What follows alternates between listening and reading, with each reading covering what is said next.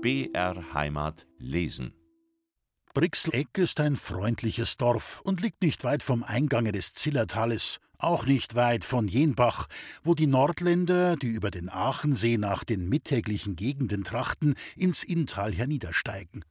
Als noch die vielen Güterwagen über dem Brenner gingen, war es wenig beachtet, da jene zumeist im nahen Städtchen Rattenberg ihre Einkehr hielten, und es kam nur hier und da ein Landschaftsmaler in das selten genannte Dörflein. Nun aber, nachdem es eine Eisenbahnstation geworden und seitdem die Leute von Brixleck wie jene von Ammergau im letzten Jahre die Passion gespielt und damit viele tausend Schaulustige von nah und fern herbeigezogen, nunmehr tritt es mit großem Glanze in die neuere Geschichte ein, wird schon viel besucht und macht nicht wenig von sich reden.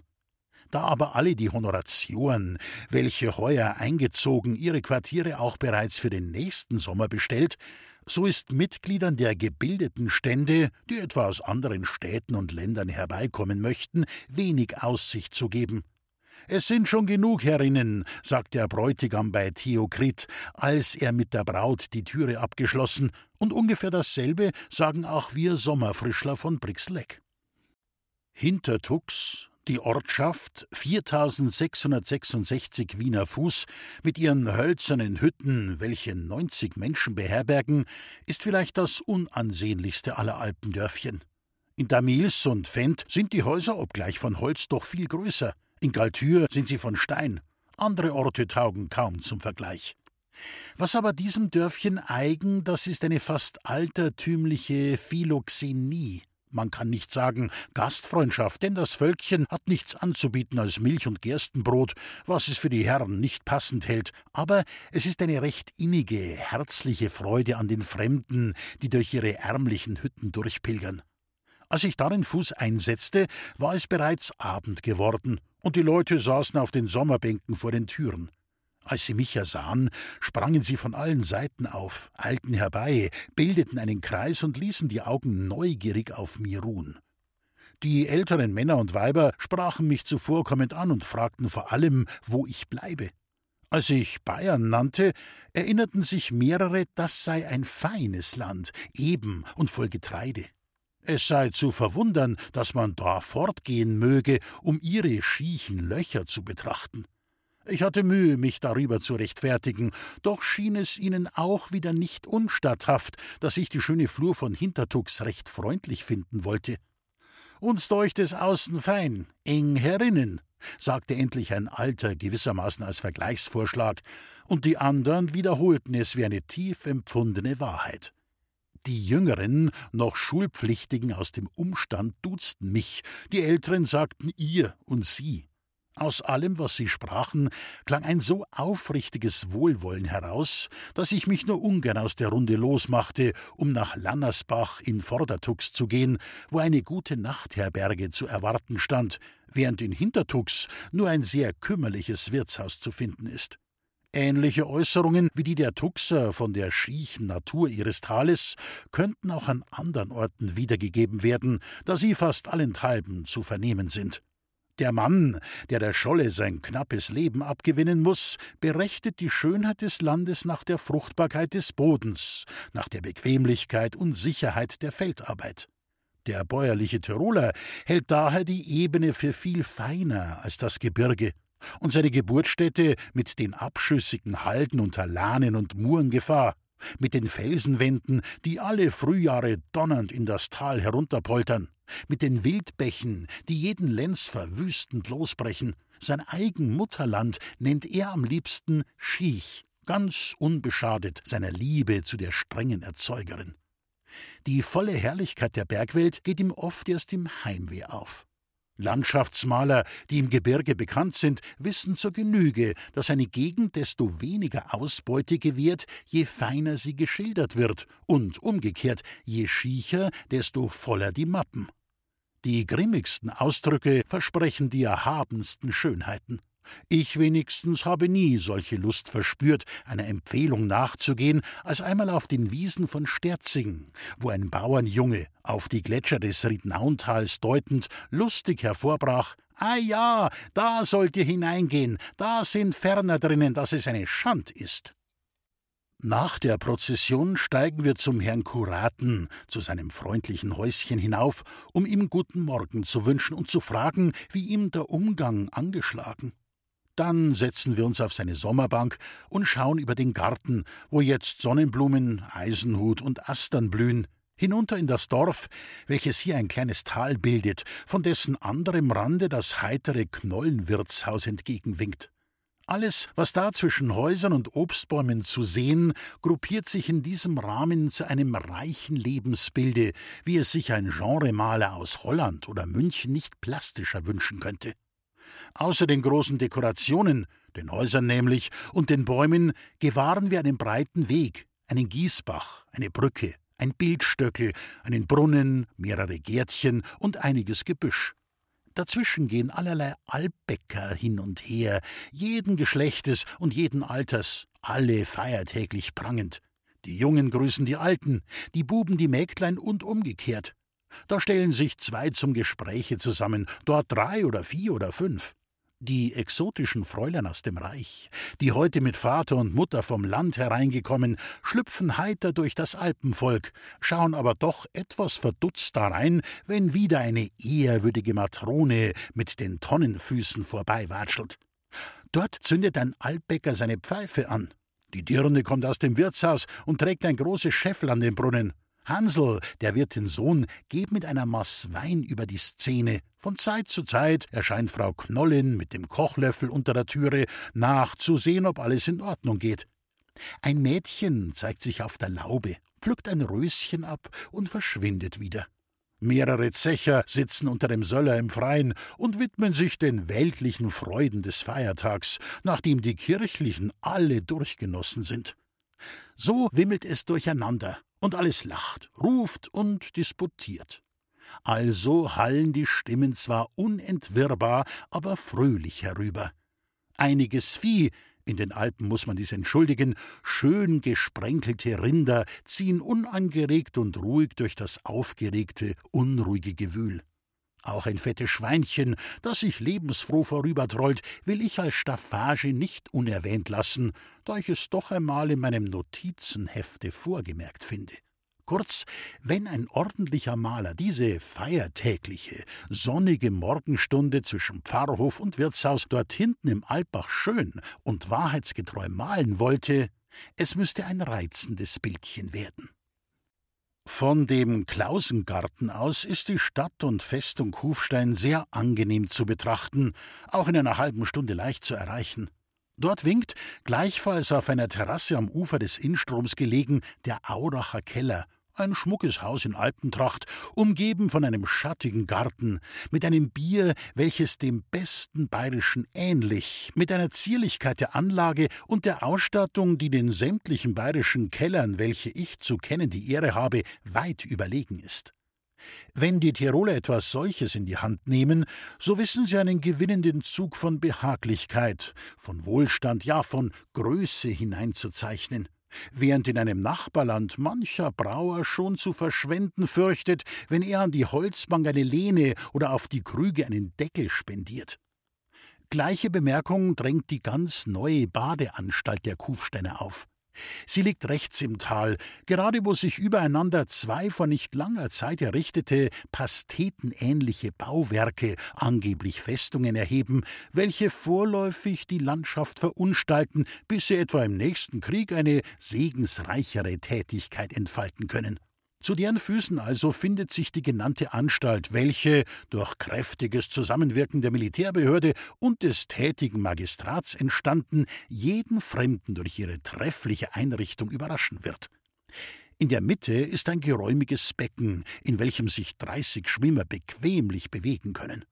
Ein kleiner Bergsee in der Nähe spendet das klare Wasser, das durch die Sonnenstrahlen bald zu angenehmer Temperatur gebracht wird. Auf drei Seiten ist das Becken mit offenen Korridoren umgeben, und diese sind mit reinlichen Steinplatten belegt. An diesen Gängen stehen auf jeder Seite zehn Kabinetts, in welchen sich die Badelustigen aus- und anziehen. Auf der vierten Seite sind die Gemächer für das schöne Geschlecht. Alles Holzwerk ist zierlich bemalt, und die ganze Anstalt gewährt ein vergnügliches Bild von Reinlichkeit und Eleganz. Einige Unteroffiziere erteilen der Kufsteiner Jugend den Schwimmunterricht. Die Einheimischen und die Fremden stürzen sich gern der frischen Bergnajade in die Arme, und so herrscht an warmen Tagen ein fröhliches Leben und ein munteres Geplätscher in den kühlenden Wellen. Es möchte sehr schwer sein, in unserer Obeliskenstadt für das große Publikum eine ähnliche Gelegenheit namhaft zu machen. Gleichwohl sind die Preise der Kufsteiner Bäder lächerlich billig, so dass auch der minder Bemittelte hier am Sommerabend sein Vergnügen finden kann. Wenn man übrigens hört, dass in Tirol und Vorarlberg über 120 Bäder sind und Zuspruch finden, so darf man letzteres nicht allein den Kranken und Leidenden zuschreiben, sondern, wie schon öfter angedeutet, ebenso wohl einer Sitte, die das ganze Sommerleben des Landes gestaltet. Der Sitte nämlich, Haus und Hof in den heißen Tälern auf einige Wochen zu verlassen und an einen kühleren Ort in die Sommerfrische zu gehen. So streben denn alle, der Edelherr, der Bürger und der Bauer, in die Höhe, in die reineren Lüfte der Alpen. Die reichen Bozener hat diese Streben veranlasst, auf der Hochebene des Rittens jene lustbarlichen Sommerstädte zu gründen, die wir auch schon besucht haben. An anderen Orten weiß man andere Freistätten, vielleicht ein eigenes Landhaus im Gebirge oder eine Unterkunft bei gastlichen Verwandten oder auch bei einem ehrlichen Bauer, der sich auf Sommerfrischler eingerichtet hat. Für alle anderen aber, denen die Gelegenheit mangelt, in dieser Weise ihre Lust zu büßen, sind die Bäder die herkömmlichen Sommerfrischen. Da genießt der Landmann seine Ferien, und wenn er einmal aus dem Hause ist, wird auch dem Knechte bald etwas fehlen, was ihn ins Bad treibt, und vielleicht auch der Dirn und der Unterdirn. Deswegen ist die Armut in den tirolischen Bädern ebenso zahlreich vertreten als der Reichtum. Und drum gibt es auch eigene Lotterbäder, nämlich Bäder für arme Leute.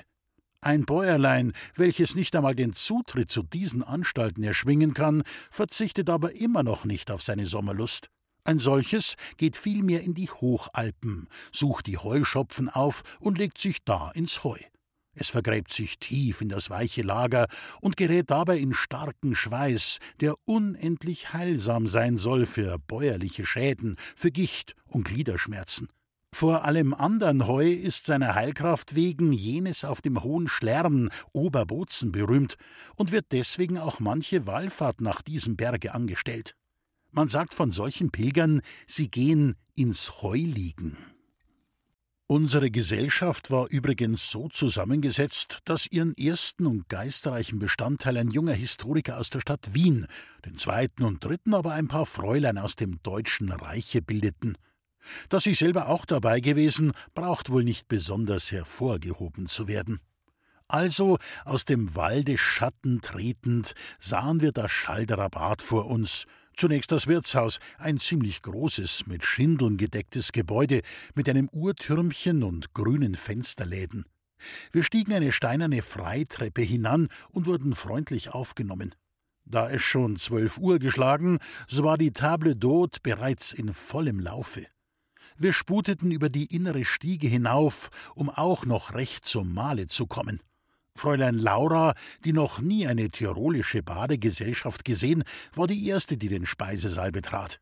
Sie fuhr aber ganz betroffen zurück, drehte sich um und sagte: Das sind ja lauter Bauern. Ja, das muss so sein, entgegnete ich. In den Tiroler Bädern ist's von jeher so gewesen. Das Baden war, wie man weiß, im Mittelalter ein Hauptvergnügen der deutschen Nation. Alle Welt, Männlein und Weiblein, Jungherren und Fräulein, gingen wenigstens am Samstag in die öffentlichen Badestuben, wo aber nicht allein die züchtigen Najaden, sondern auch Herr Bacchus und Frau Venus ihr Lustlager aufgeschlagen hatten. Die Bauern auf dem einfachen Lande sorgten für dieses Bedürfnis durch die Ehaftbäder. Ein bestimmter Einwohner und Hausherr im Orte musste ihnen jeden Samstag eine Badestube wärmen, und dafür begabten sie ihn mit Weizengarben, mit Mehl und Brot oder Heu und Stroh. Diese Ehaftbäder haben sich im Flachlande draußen ganz verloren. Die Männer ziehen jetzt ein Schwimmbad im freien Flusse den Wannenbädern weitaus vor. Wie die ländlichen Schönen für ihre Reinlichkeit sorgen, ist nicht näher bekannt. Im Land Tirol, wo das Wasser der Ströme sehr reißend und eisig kalt ist, sind die Flussbäder nie in Gebrauch gekommen. Das Volk hält dort mit gewohnter Treu an seinen Bädeln fest, in denen eigentlich alle Stände zusprechen, obwohl in den meisten zunächst nur der Bauer mit Weib und Kind, mit seinen Knechten und Mägden vertreten ist. Viele dieser Gäste kommen auch eingestandenermaßen nur zum Abwaschen und um sich nebenbei einige gute Tage anzutun. Es ist nicht unwahrscheinlich, dass erst aus diesem Badeleben sich die tirolische Sommerfrische entwickelt hat, indem die feineren Geister, die an jenem keinen Geschmack mehr fanden, sich das Vergnügen, etliche Wochen in anderen Lüften zu leben, auf andere Art zu schaffen suchten. Vielleicht darf noch bemerkt werden, dass sich in solchen Anstalten nie ein Badearzt findet, ein Umstand, der, wie einige behaupten, zum guten Erfolg der Kuren wesentlich beitragen soll, und dass sich der tirolische Landmann sein Wässerlein immer selbst auswählt, ohne je einen ärztlichen Rat darüber einzuholen. Die Table d'Hôte war also im besten Zuge. Am langen Tische saßen etwa 25 Bauern und Bäuerinnen, obenan etliche geistliche Herren, unten einige Frauenzimmer aus Bozen. Die Unterhaltung war lebhaft, doch nicht lärmend. Wie die gedruckte Kundmachung, die der Badeherr gerne abgibt, zu berichten weiß, ist die Schalderer Quelle von jeher als eines der vorzüglichsten Magenwasser bekannt gewesen. Die scheint wohl auch die volle Wahrheit zu sein, und überdies scheint das Wasser mit elektrischer Schnelligkeit zu wirken, denn die Ankömmlinge sind hier schon nach dem ersten Trunk der Wunderquelle keine Patienten mehr, sondern essen an der Table d'Hôte alle mit jenem fabelhaften Appetit, um den der Fremde die tirolischen Kurgäste so gerne beneidet. Man erzählt, dass Personen, die wegen ihrer Schwächlichkeit hereingetragen wurden, am dritten Tage mit den anderen schon in die Wette schmausten und nach vierzehn Tagen kugelrund davongingen. Als die Table d'Hôte beendet und das Dankgebet gesprochen war, verteilte sich das Publikum und ging jeder männiglich seinem Zeitvertreibe nach. Ein Lesezimmer ist ja nicht zu finden, auch nach einer Badebibliothek würde man wohl vergeblich fragen. Zeitungen sind aber doch vorhanden, zwar wenige, aber gute. Damit nicht etwa während der Leib durch die Kraft der Quelle von alten bösen Säften gereinigt wird, sich der Geist mit neuen Giften beschwere und so der eine zwar geheilt, der andere aber verpestet werde, liegen hier nur die Tiroler Stimmen auf das bischöfliche Hofjournal und das Tiroler Volksblatt, welches, wie man sagt, zu Bozen herauskommen soll, das ich aber da zum ersten Mal gesehen habe. Beide Blätter waren, obgleich schon gestern eingeheftet, so lilienweiß und unbefleckt, dass sie wohl noch keine Bauernhand berührt hatte. Wer der Lektüre nicht ergeben ist, braucht sich aber deswegen im Schalderer Bade nicht zu langweilen. Hier stehen Spielkarten, die allerdings sehr schmutzig sind, dort eine kurze Kegelbahn zur Verfügung. Man kartet um nichts oder um eine Kleinigkeit, schlägt aber in den Tisch und schreit dabei, als wenn es um Dukaten ginge. Wer nicht spielen und nicht Kegel schieben will, der setzt sich unter eine Laube von Waldreben, welche neben der Kegelbahn ihren Schatten spendet. Dort finden sich die Frauen gerne ein, namentlich des Nachmittags, um ihre Marende zu halten. Auch die Andacht gewährt den Badegästen vielen Zeitvertreib. In allen tirolischen Bädern wie in allen Schlössern und Ansitzen, ja in allen größeren Privathäusern findet sich eine Hauskapelle. Die geistlichen Herren, die eben die Kur gebrauchen, lesen da in der Früh ihre heiligen Messen, wie sie des Nachmittags auch ihre Vespern und Litaneien halten. Beschauliche Naturen, die sich im Gebete nie genug tun, bleiben oft stundenlang in der stillen Kapelle sitzen und unterhalten sich in Ermangelung anderer Gesellschaft mit dem lieben Gott. Außer dem Wirtshause, wenige Schritte weiter oben, da wo der Weg nach Sarntal geht, findet sich ein anderes Bethäuslein, welches auch ein Dutzend Gäste fasst. Das kunstlose Muttergottesbild, das da drinnen steht, versucht sich neuerdings ebenfalls in Wundern und hat, wie die aufgehängten Täfelchen zeigen, bereits zwei Füße und einen Arm kuriert. Die vornehmste Stube in dem Wirtshaus ist das Fürstenzimmer, welches zunächst für die Prälaten von Neustift, für die Domherren von Brixen und andere höhere Würdenträger bereitgehalten wird. Wenn es diese nicht in Anspruch nehmen, so wird es auch an andere Gäste verliehen, und zwar mit seinen zwei Betten täglich um 60 Kreuzer. Es ist ohne Pracht, doch sehr behaglich eingerichtet. Vor dem Hause vereinigen sich drei schäumende Bächlein, welche eilig die steilen Halden herunterkommen, um den Schalderer Bach zu bilden. Ihr vereinigtes Rauschen muss den Gästen als Morgenreveille, Tafelmusik und Abendständchen gelten. Sie verleihen der Luft, die durch das Tal weht, auch an heißen Sommertagen eine angenehme Frische. Der Wald beginnt schon fast an der Haustür. Fichten, Lärchen und Eschen reißen sich um die Ehre, den Kurgast zu beschatten. Jenseits des Baches erhebt sich das neue Badhaus, ein zweistöckiges, geräumiges Gebäude, welches unten die Badegemächer, oben eine Reihe von annehmbaren Wohnzimmern enthält, welche um dreißig Kreuzer täglich abgelassen werden. Es ist mit einer schönen Altane geziert, welche eine liebliche Aussicht in das enge Tal, in nahes Waldesdunkel, hinauf zum Dörfler mit seiner Kirche und seinen Bauernhäusern, auch hinaus auf dem Bergzug jenseits des Eisachs bietet. Neben diesem Neubau wird als Altertum noch das frühere hölzerne, jetzt sehr gebrechliche Badhaus, ein Muster alpinischer Einfachheit erhalten. Es ist aus rauen Dielen und ungehobelten Balken kunstlos zusammengesetzt. Doch ist auch ihm ein Söller mit lieblicher Aussicht nicht versagt. Die Kammern enthalten in jeder Ecke ein ärmliches Bett, täglich zu zehn Kreuzern, und sind selbst am hohen Tag halb dunkel, da sie nur durch ein kleines, viereckiges Loch ohne Fensterscheibe erhellt werden. Die Einfachheit ist so weit getrieben, dass auch Waschtisch und Schrank nur durch ihre Abwesenheit glänzen. Die beiden Badehäuser, das alte und das neue, sind übrigens etwas lichtscheu ausgefallen, denn sie stehen südlich so nahe an den waldigen Felsen, dass die Sonne selbst zur Mittagszeit nur für kurze Weile in den grünen Winkel hereinscheint. Das Badevölklein ist so anspruchslos, dass je vier und fünf Weiber, je fünf und sechs Männer in einer finsteren Kajüte zusammenbaden. Sie legen sich dann sittsam in die hölzernen Wannen und werden mit hölzernen Deckeln bis an den Hals hin zugedeckt, so dass nur der Kopf zu sehen ist, unterhalten sich aber auch in dieser Lage so angenehm und flüssig, wie wenn sie im schmucksten Feiertagsgewand auf der Kirchweihe beieinander säßen.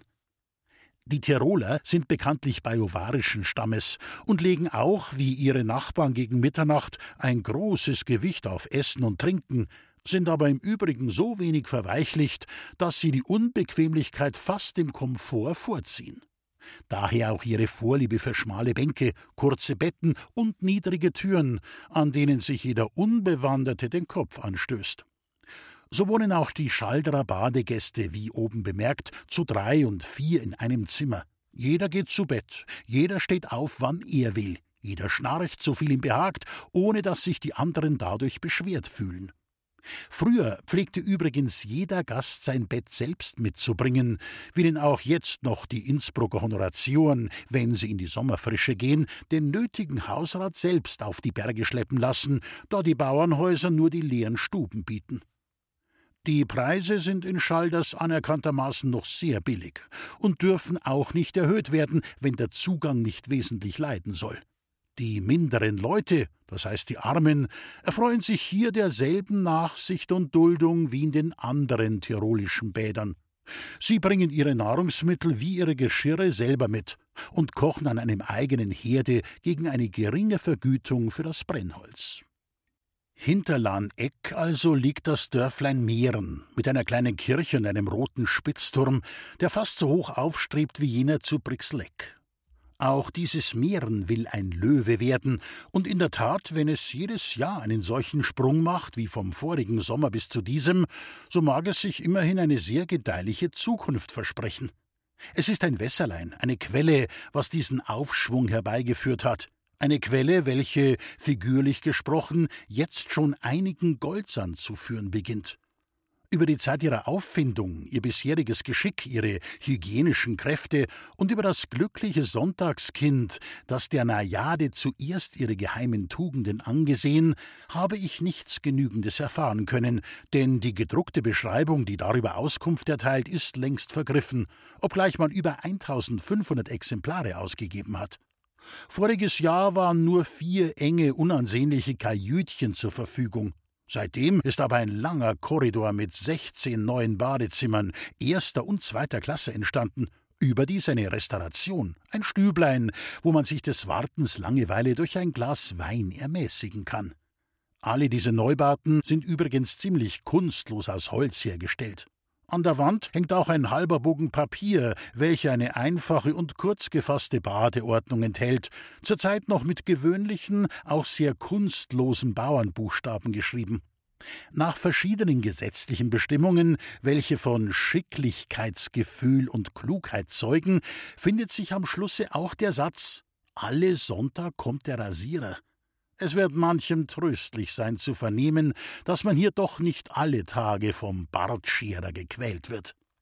Wer seine Gebresten in Gastein oder Karlsbad, in Wiesbaden, Ems oder Baden-Baden zu heilen gewohnt ist, der macht sich schwerlich ein richtiges Bild von der schlichten Bäuerlichkeit dieser tirolischen Badeln. Mit 80 Kreuzern des Tages kommt der Gast schon ganz leidlich durch. Wer einen Gulden zu verzehren hat, wird bereits zu den Honoratioren gezählt und mit besonderen Ehren ausgezeichnet.